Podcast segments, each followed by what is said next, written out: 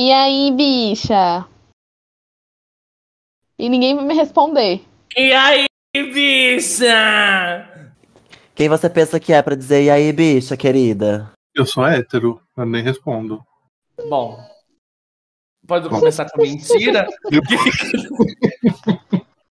Então é e isso, aí, né, gente?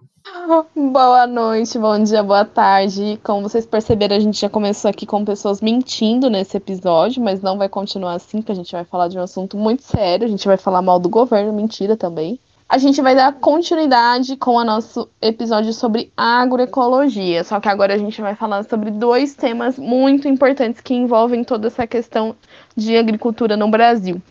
A gente vai falar um pouco sobre a reforma agrária e sobre o movimento sem terra, o famoso MST. É, como a Regis falou, reforma agrária, gente. A reforma agrária, ela é um termo, né, que a gente utiliza para redistribuição latifundiária ou fundiária. O que, que é fundiária? Gente, é terra, né? Redistribuição de terreno de um estado, certo? Quando tem concentração de terra na mão de uma pessoa só ou de poucas pessoas, aí vem a reforma agrária falando assim, ei, gente, vamos dividir para conquistar, né? A gente tem formação de latifúndio quando tem a, as terras na mão de uma pessoa ou de poucas pessoas. Aí entra a parte da reforma agrária, que ela fala assim, gente, vamos lá, vamos dividir isso daí. Tem muita terra para pouca gente. A gente quer ter um pouquinho de terra para cada um, para todo mundo produzir igual, entendeu? É mais ou menos isso. Claro que assim, existem leis, existem coisas bem maiores, né? Mas é, os latifúndios acabam fazendo que a terra não tenha seu valor social cumprido, né? Então traz muita desigualdade social, traz pode trazer a pode trazer não, traz a fome, né? Conta com enriquecimento para pequenos para especuladores de imóveis também, então a pessoa meio que monopoliza o quanto a casa vai valer. Em Jaú, que é uma cidade do interior onde os meus pais moram, tem um cara que é basicamente dono de quase todo o terreno da cidade. E aí ele que faz a, o bagulho ficar caro, entendeu? Então a reforma Uhum. agrária visa isso, tá? Ela visa essa distribuição latifundiária e, e, além de tudo, uma distribuição latifundiária justa, né? Para que contemple os agricultores menores e menos poderosos, no, no geral mesmo, né? Como em latifúndios de é, fazendas, plantação, ou como é, familiar, de casos de terreno. E só para juntar também com o episódio passado, o problema do Brasil, eu acho que talvez isso seja óbvio, não é que falta terra, né? Afinal, o quinto maior país do mundo vai faltar terra para a população? Não, é que ela está mal distribuída mesmo. E essa distribuição também, né, que a reforma agrária propõe, ela também visa você maximizar o uso da terra, né? Porque quando você deixa muitos hectares, né, grandes extensões de terras na mão de uma pessoa só, ela vai fazer um tipo de produção só, que é o que a gente chamou de monocultura. Então, quando você propõe a reforma agrária, você distribui. Muitas vezes essas grandes terras são de pessoas que nem utilizam ela. São, tipo, grandes fazendeiros que têm pedaços de terras que não usa para nada. É um grande campo, assim, que ele desmatou e não faz porra nenhuma com a terra. Então a, a reforma agrária, ela tira essa terra que está improdutiva e ela dá um novo sentido para ela. Então a gente já, a partir desse, desse, dessa introdução, a gente já descobriu que o quê? Quem é contra a reforma agrária já é um grande filha da puta, entendeu? Já é um grande duncuzão que só vê o próprio rabo. Já começamos daí, né? É o que a gente chama de latifundiários, né, gente? São aqueles os ricos, né, do, do Brasil. E são esse tipo de pessoas que têm aqueles links com políticos, né? Por isso que a reforma agrária é uma, um debate que está se estendendo há anos, há anos, há anos, porque quem detém o poder econômico ele tem influência direta sobre quem toma as decisões políticas. Aí a gente volta de novo naquilo que a gente sempre fala: você quer mudança efetiva? Você pensa na hora de você votar. Porque senão a gente vai ficar aí, ó, sofrendo, tomando só no nosso lombo o resto da nossa vida. Que nem diz minha mãe, dormindo com as costas quentes, de tanto que apanhou, né? É basicamente isso. É, tem que saber votar para ver o que não vai falar. Pois é, e aí a gente, querendo ou não, comemora que o, um dos demônios largou aquele ministério que nunca pertenceu a ele, né? Então a gente fica feliz por esse ponto, mas também seu sucessor não é muito diferente, né? Se eu não me engano, ele também é da bancada ruralista. Então, assim, trocou seis por meia dúzia, meu povo, mas a gente continua tentando porque a mudança ela vem do ponto de vista político. Quem ainda não percebeu que todo esse assunto biológico ele tem um lado político extremamente aflorado, extremamente importante para se falar, eu recomendo voltar desde o primeiro episódio e ouvir de novo. Nossa, e esse novo sucessor, né, do, do Ricardo Salles, ele é tipo um super, hiper, mega ruralista. Ele ficou anos na secretaria lá da, da Amazônia, mas ele é um fudido do caralho. Dizem que ele pode ser até pior que o Ricardo, né? Mas Deus queira que dê tudo errado para esse governo e não chegue a causar grande impacto. E pensando nessa questão de distribuição né, de terras, que é a questão da reforma agrária, a gente tem um movimento que ele é amplamente conhecido no Brasil, porém ele é mal visto por falta de informação, que é o movimento dos sem terras, que seria o que a gente chama de MST. O MST ele é intimamente ligado a um partido brasileiro, que é o Partido dos Trabalhadores, o, partido, o PT, mas ele é uma organização familiar, digamos assim. Ele é conjunto de agricultores que perderam suas terras, principalmente para grandes latifundiários, e ficaram sem ter como sobreviver. Porque um pequeno produtor, ele passou a vida inteira dele fazendo, exercendo esse tipo de, de produção, plantando, vivendo da terra em pequena escala. Aí, de repente, chega um latifundiário e ele te oferece um valor, mas ele não chega e fala assim, ah, eu, eu quero dar tanto na sua terra. Não, você vai ser coibido a vender a sua terra para aquele grande latifundiário. Aí, muitas vezes, essas famílias retiradas das suas terras e elas fazem o que a gente chama de êxito rural, então elas vão viver na cidade. Só que é, é, esse pai de família, ele não tem uma formação para ele conseguir sobreviver na cidade. Aí o que, que acontece? A gente chega na questão de desemprego. Aí desemprego gera pobreza, que é o que a gente já conhece que está nessa questão hoje em dia. E o movimento do Sem Terra, eles veio como uma forma deles lutarem pela reforma agrária e fazer uh, o uso dessa terra que está improdutiva. Então eles vão em, em locais, não vão em fazendas e eles montam os assentamentos. E daquela terra que antigamente não servia para nada, eles começam a fazer produção de alimentos, tipo, toneladas de alimentos orgânicos, tipo, alimentos que não tem nenhum agrotóxico, alimentos que não são transgênicos.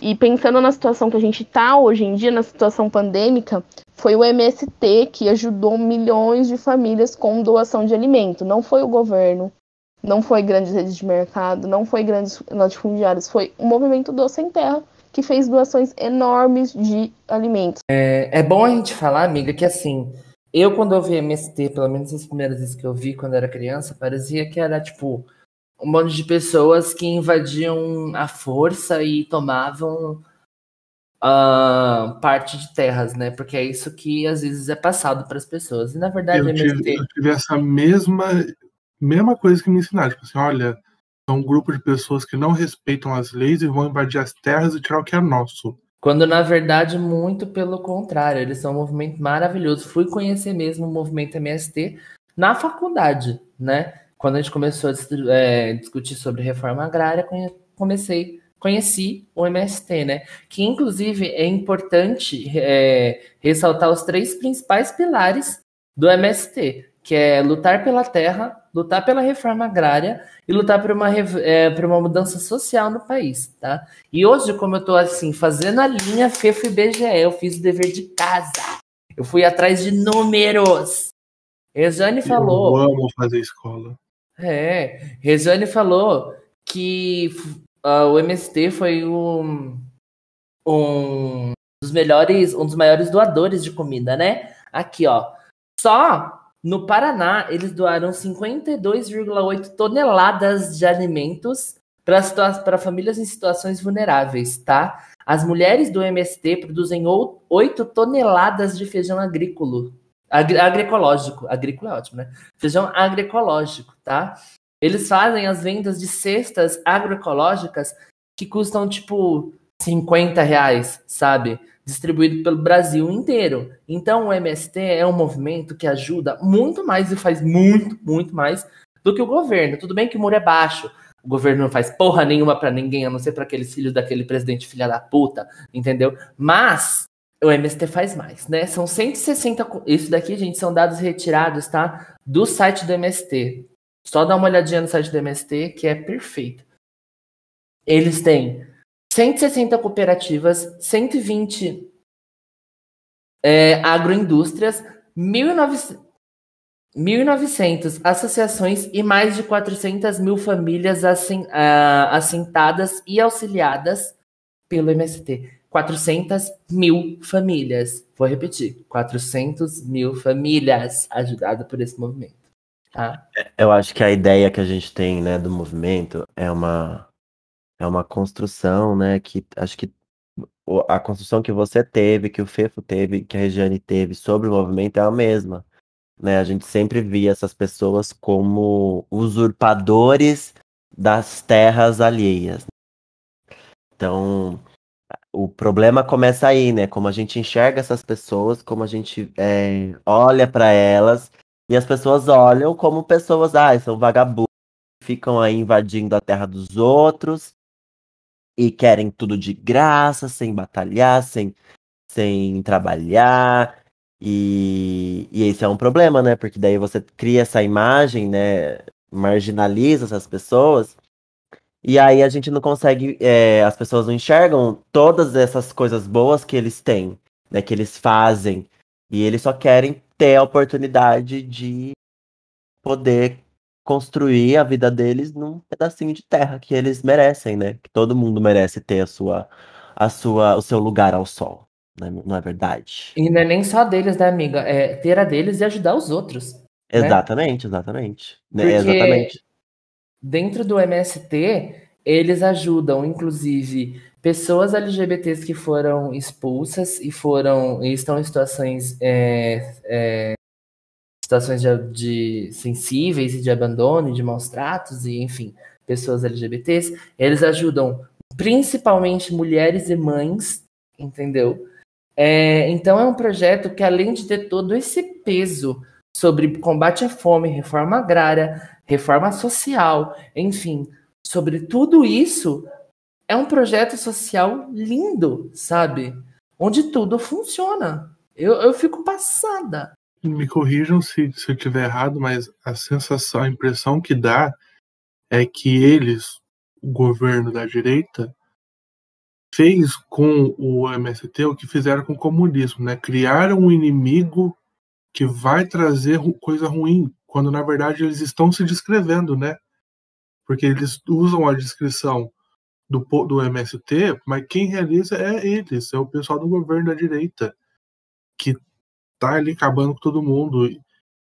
E é engraçado, engraçado entre aspas, como a gente vê como é, essas atividades têm a política muito comum, pensamento político em comum, o comunismo, o MST, é, tem a ver também com o episódio passado, o. Ai, cacete, me fugiu o nome. A agroecologia, perdão como tudo tem um embasamento político diferente do atual governo. Por isso que eles criam esse inimigo, esse monstro, né? Então é, é aí que a gente tem que combater, por exemplo, lá na escola. De é novo, uma, o professor. Né? É uma inversão de valores, né? O, isso, o latifundiário é visto como a vítima, né? E essas pessoas são os bandidos, os criminosos, Oh, e são tão criminosos que pegam justamente onde eles mais temem, né? Que é a educação também. Porque eu acabei de achar um dado aqui no site da MST que eles ajudam no, no setor da educação. No EJA, que é a educação de jovens e adultos, eles têm o Pronera, que foi extinto pelo Jair Bolsonaro, né? Porque é só assim que a gente pode chamar ele, porque presidente também não dá. Genocida ele processa. Então tem que ser Jair Bolsonaro né? É, foi extinto pelo Jair Bolsonaro Pronera, mas eles, eles, ainda, eles ainda auxiliam, né? A formação de técnico profissionalizante, cursos superiores e pós-graduação através do Pronera, que é o Programa Nacional de Educação na Reforma Agrária, tá? Então, além de tudo isso, eles ainda cedem cursos de EJA, que é a alfabetização de jovens adultos, curso profissionalizante, curso superior, pós-graduação. Quer dizer, solta o Brasil na mão deles, né? Porque eles ajudam em saúde também, que eles produzem, é, ó, eles implementam políticas públicas de saúde dentro dos acampamentos dele, tá? Eles promovem a igualdade de gênero dentro dos acampamentos deles também, tá? E aqui e eles deixam tipo é, é, como se fosse uma não é bem cota porque não é isso que eles querem pelo que eu li no texto aqui, né? Mas é como se fosse uma parte LGBT, sabe? Eles não se, eles não fazem a eles não dividem tipo ah não isso aqui vai ser sobre isso, porém eles acolhem muito bem entendeu? Eles têm uma, uma aba no site deles só sobre LGBT sem terras e o quanto eles ajudam também na formação da pessoa como um, um profissional, sabe? Eu, eu tô apaixonado pelo MST, é isso. vou tatuar o MST, vou sair na causa, vou me afiliar, vou procurar saber muito mais, porque eu me apaixonei. Obrigado, Regiane, inclusive. Sim, gente. Tem gente que acha que o MST é uma coisa jogada, né? Gente, ele é uma rede de organização, eles são muito bem articulados. Tudo isso que o Gui falou e, tipo, mais um pouco. Dentro do, do, do MST, eles têm as regiões, né? Porque o MST ele é espalhado no Brasil inteiro, né? No, em toda a extensão territorial nossa. Então, eles têm as comunidades. E todas as comunidades, elas são meio que interligadas entre si. E se você parar para pesquisar, no, no site do MST tem, vocês conseguem achar onde são esses acampamentos. E todo acampamento do MST ele faz essa venda dessa cesta agroecológica. Essa cesta, gente entende tudo. Tem arroz, tem feijão, tem hortaliça, tem tudo que vocês imaginar. Aqui no Brasil, aqui no Brasil é ótimo. aqui em Bauru, a gente tem um acampamento que eu não, eu não, não lembro até agora, Gui, o nome da cidade, viu? Que eles fazem a distribuição, se eu não me engano, é uma vez por mês ou a cada 15 dias de cestas. Você entra em contato pelo WhatsApp deles e eles fazem a entrega. E é o que o Gui falou, tipo, se você for pensar, 50 reais numa cesta que vem tudo que eles disponibilizam é um preço baixo. E é um alimento de boa qualidade, é um alimento orgânico, não é o, o que a, a falou no outro episódio a luta deles é pela alimentação, é pela é, emancipação da alimentação saudável. Amiga, então, é em quando... Bauru mesmo o acampamento, tá? Eles formaram dia 30 de outubro de 2017. Não, não é em Bauru, amor. Não tem aqui em Bauru. O que tem aqui em Bauru é um assentamento, mas não é do MST. É, o, Ai, é uma cidade aqui próximo. Então me desculpa, eu, li errado. É bem aqui próximo. É, é, né, tipo, é entre aqui. Não, é entre aqui e Assis. Fica nesse, nesse meio ponto aqui. Eu não lembro o nome da cidade. Merda, eu vou procurar essa porra, peraí. Mas é aqui perto, daí eles fazem essa distribuição de cesta por aqui. Tanto que sempre quando a gente tem movimentação aqui, eles estão presentes. E essa questão que a gente tenha, essa visão, né, que, que as pessoas passam antes de você conhecer o movimento em si, é porque eles montam os acampamentos em terras que têm um dono, assim, entre aspas. Mas eles não chegam na casa do cara, apontam uma arma na cabeça dele e falam assim, ó, sai da sua terra que agora a gente vai entrar. Não, os acampamentos eles são montados em terras improdutivas. São terras que estão paradas há muito tempo, que não tem uma agricultura, que não tem nada plantado, que não tem um, um gado, que não tem nada. Aí eles vão e dão um outro sentido para essa terra.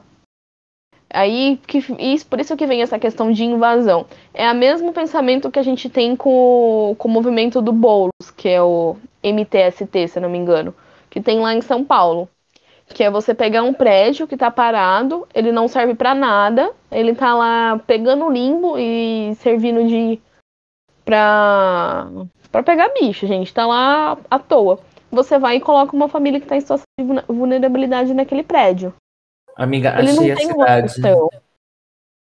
A cidade é Galha.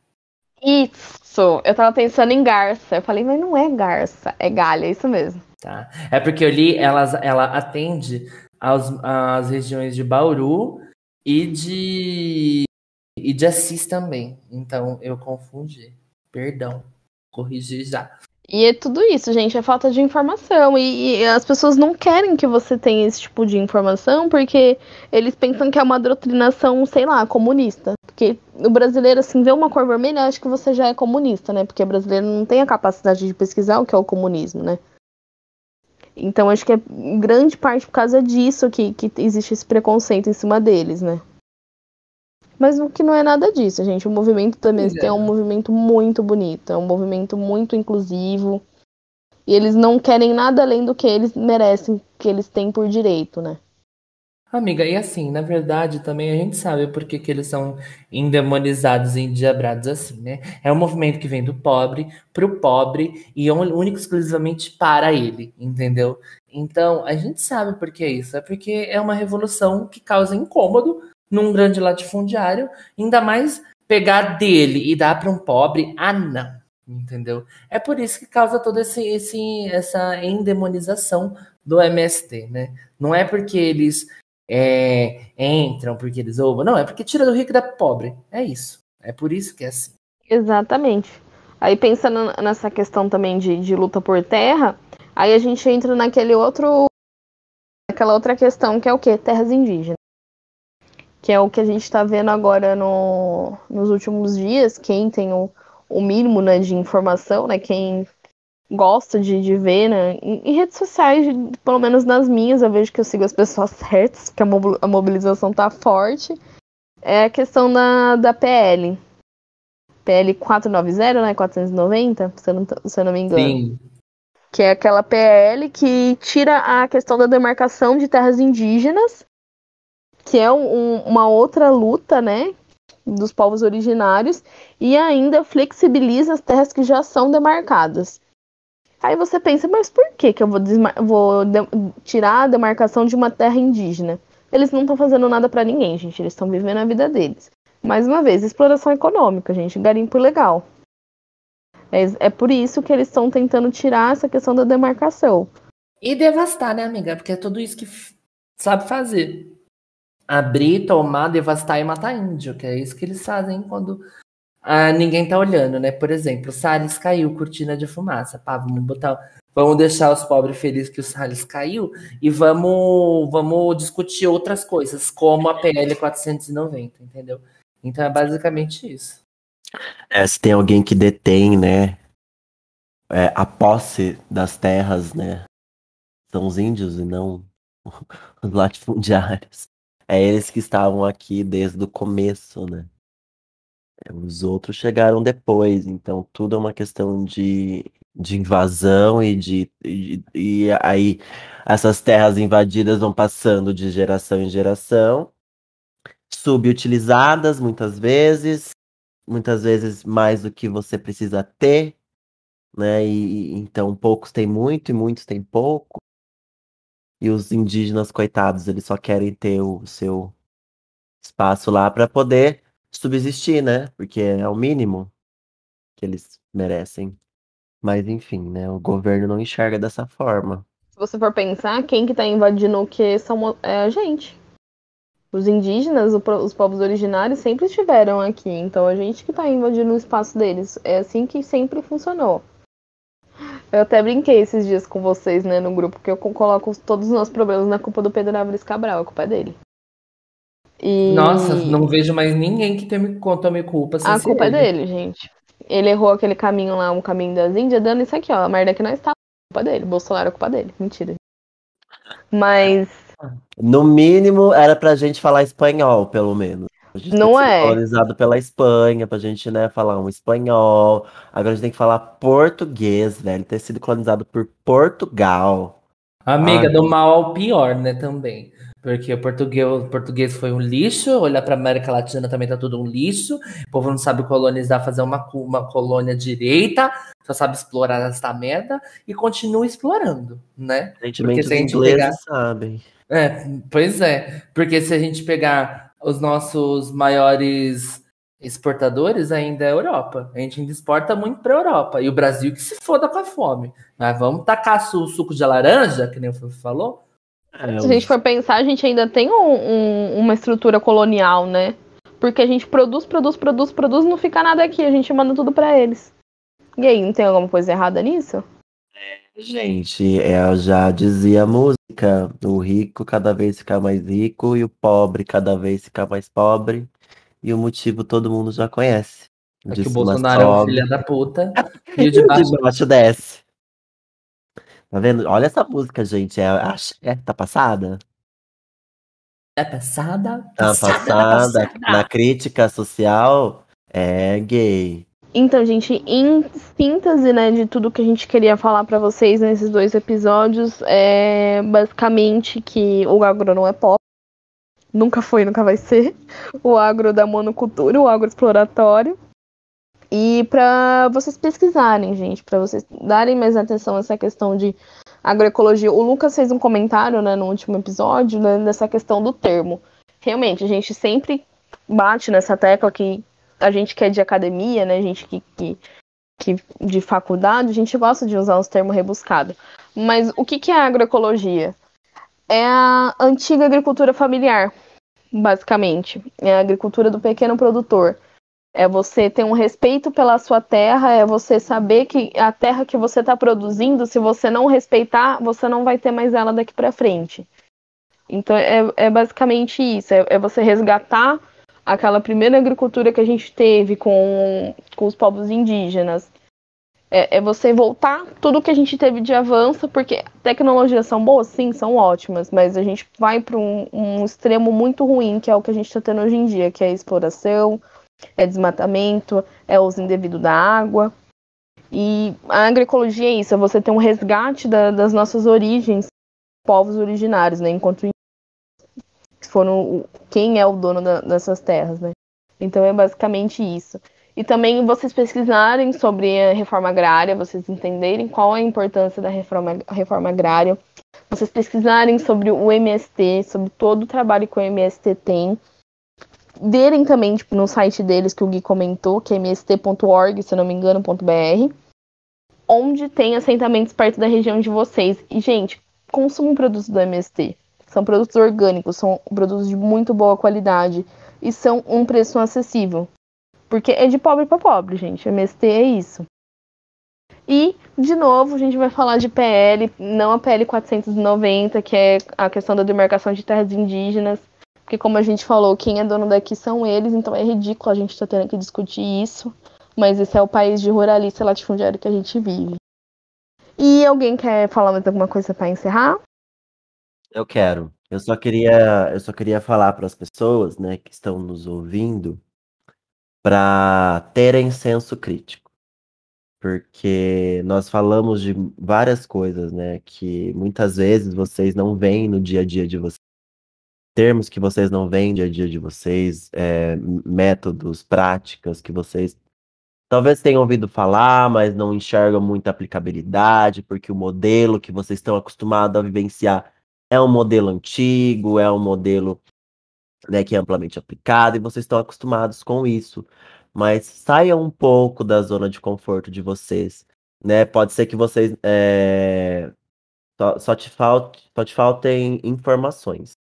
Né? Então, busquem informações, é, critiquem, é, olhem, olhem para as decisões que o governo de vocês toma é, com um olhar um pouco mais, mais assim, mais centrado, bem, questione mais, não, não acho que tudo que eles fazem não é pensado, né? Então tem um pouco mais de senso crítico, enxergue esses movimentos que a gente falou aqui, o movimento, né, o MST, como algo, um movimento válido, um movimento digno, movimento que não, não precisa ser marginalizado, não precisa ser olhado com maus olhos, né? Eles só querem fazer o deles.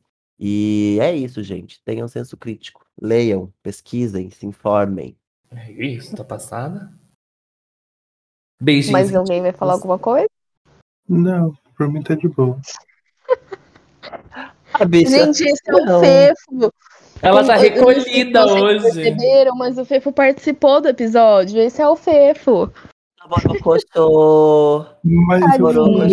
Ela tá vacinada, gente. Ela tá vacinada, tá pra quem não sabe. Então ela tá toda num processo de transformação em réptil. Então é, é complicado, a gente entende. Tá recolhida. O Rabão semana já que vem, tem.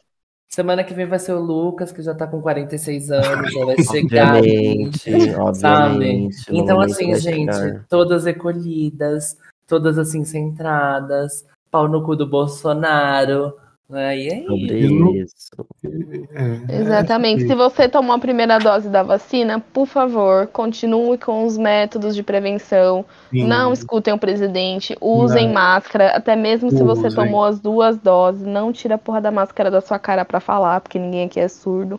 Tome a segunda dose, tá? Por favor. Tome a segunda dose, independente de que vacina for, né? Tome qualquer vacina que te Nossa, oferecerem. exatamente. Eu acho engraçado. não vem virar sommelier de vacina, não. É, Eu acho engraçado, sabe?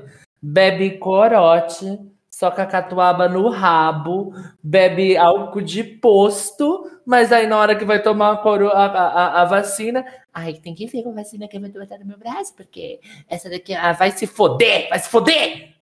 Tomar no cu. Desculpa, pode Então terminar. é isso, gente. A gente vai terminar com esse jeito muito fofo, com, com esse lindo surto, porque aqui, aqui ninguém é muito certo, né? Porque a gente É é, o jeitinho brasileiro. dela. É meu jeitinho, é meu jeitinho. A gente, a gente que acorda todo dia brasileiro é assim que a gente sobrevive, né? Com pequenos surtos diários. Um gato acabou de morder meu pé. E muito obrigada, gente. Até o próximo episódio. Tenham todos boa noite, uma boa tarde e um bom dia. Beijinhos científicos, Biolacast. Beijo, gente. Ah, querida, arrasou no final. Um beijo.